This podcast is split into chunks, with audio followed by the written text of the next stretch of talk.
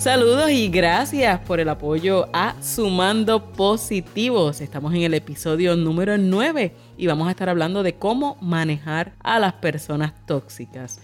Como siempre te saludan Esther Quintero y Maricel Salazar y vamos a trabajar con un tema que fue solicitado a través del sondeo que realizamos en los pasados meses. ¿Cómo manejar las personas tóxicas? Lo cierto es que interactuamos a diario con cientos de personas y algunas relaciones se dan en un ambiente de armonía, mientras que otras reina el malestar, la incomodidad y el daño. Vamos a comenzar definiendo qué es una persona tóxica. Comprender lo que una persona tóxica significa es tan sencillo como adentrarse en la definición de la palabra clave, tóxico. Y tóxico es cualquier elemento o sustancia que tiene la capacidad de causar daño si se tiene contacto con ella.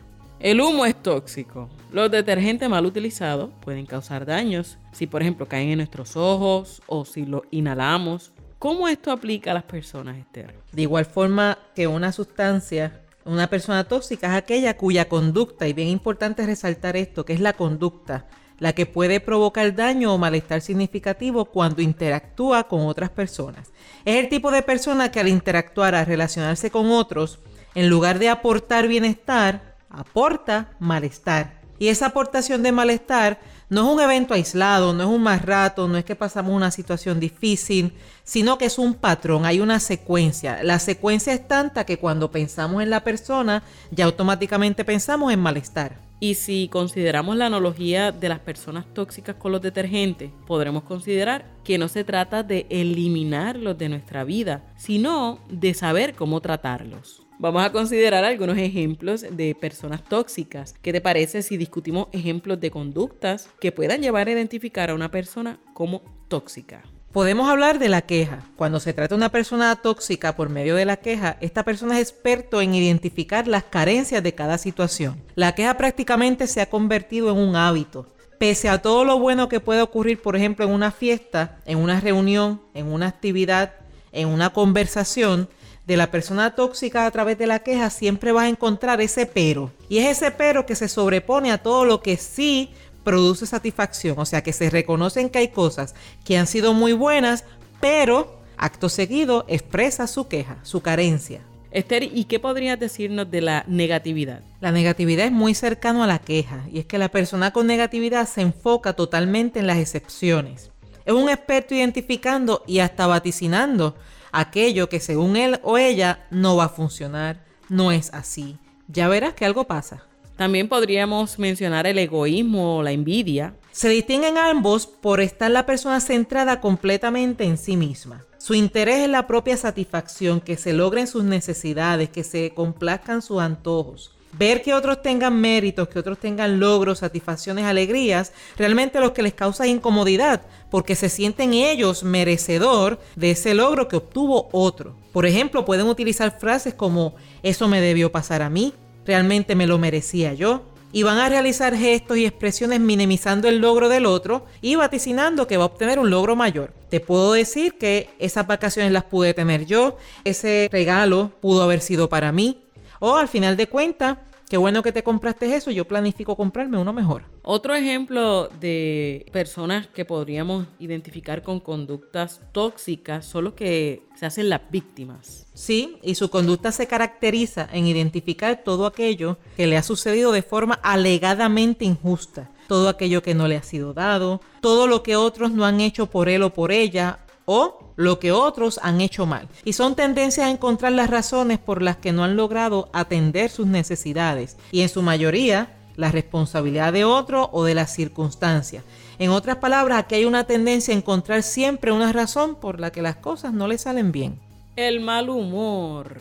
Es la tendencia al mal humor. Esa suele presentarse cuando la persona no ha logrado atender sus necesidades importantes. Debemos recordar el teórico Abraham Maslow que nos presenta que el ser humano tiene unas necesidades y esas necesidades ameritan ser atendidas. Son necesidades fisiológicas, de seguridad, de amor y pertenencia, de estima y autorrealización. Y también es importante considerar el factor aprendizaje, es decir, aprendieron a actuar con mal humor y lo aprendieron tan y tan bien que ya se hizo hasta costumbre propia. El autoritarismo. una de las personalidades tóxicas más difíciles de manejar, porque son personas que quieren manifestar y hasta imponer el poder propio, su autoridad, y con ella quieren imponer sus estilos, quieren imponer sus ideas. Esperan que las situaciones se den a su tiempo, a su estilo y en su lugar, y son muy poco receptivas a otras ideas que no sean las de ellos. Y también podríamos discutir la cualidad del sobreprotector una personalidad que casi no se considera, pero es igualmente una conducta tóxica, puesto que al sobreproteger limita el desarrollo de otros y no le permite expandirse y de igual manera causa malestar. ¿Y cuál es el daño? Pues ante dichas conductas tóxicas, el daño se observa a nivel mental y emocional y puede observarse ese desespero, el contagio en el ánimo, en el mal humor, la irritabilidad, ante sus conductas e ideas, esa desesperación hasta las limitaciones que establecen hacia otras personas y hasta la no consideración o el respeto por las ideas, los deseos y los logros de otros. Por eso tenemos que entonces buscar cuáles son esas formas de manejarlo. Esther, háblanos un poco al respecto. En la vida nosotros no podemos asegurar que vamos a estar alejados de toda persona tóxica, puesto que nuestra existencia incluye como factor principal la socialización. Somos seres que compartimos con otras personas. Por lo tanto, siempre estamos en contacto. De la misma manera que te sugerimos en el episodio 3, sé justo contigo, es tiempo a su vez de ser justo con otras personas. Las llamadas personas tóxicas tienen sus fortalezas y también tienen sus aportaciones. Por lo tanto, al comenzar, identifica sus fortalezas, identifica las oportunidades que te van a hacer a ti de mucha utilidad. Para continuar, resta peso emocional o resta importancia a las conductas de la persona tóxica. Pensar y hablar de ello de forma constante, ¿sabes lo que vas a hacer? Vas a engrandecer ese malestar. Y una pregunta importante a considerar es, dime cuál, Maricel.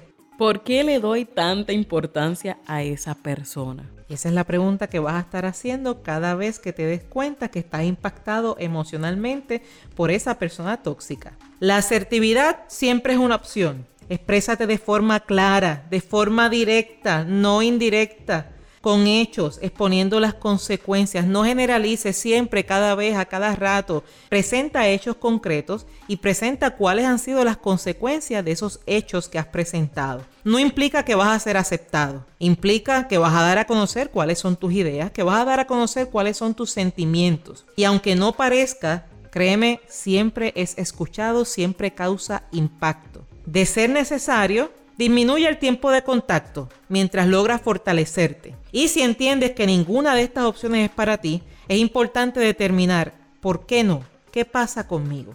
Y hasta realizar una comparación con otra persona.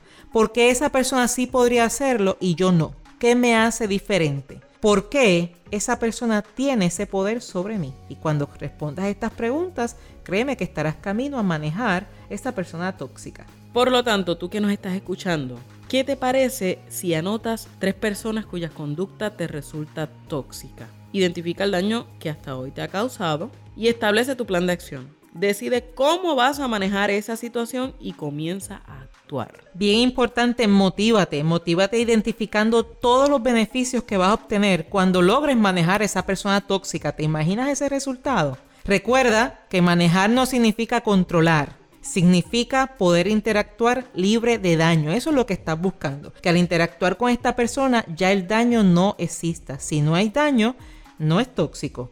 Y como siempre te hemos dicho, escribe más allá de hacerlo en la mente. Por lo tanto, puedes comunicarte con nosotras a través de correo electrónico en sumandopositivos.gmail.com sumandopositivos.gmail.com Nos consigues en todas las plataformas Facebook, YouTube, SoundCloud, iTunes y Twitter como Sumando Positivos. Y para el próximo tema, Esther nos estará brindando un adelanto. En el episodio 10 de Sumando Positivos vamos a discutir el tema El centro de control. Identifica tu estilo de control personal y asume responsabilidad. ¿Sabes por qué? Por tu éxito.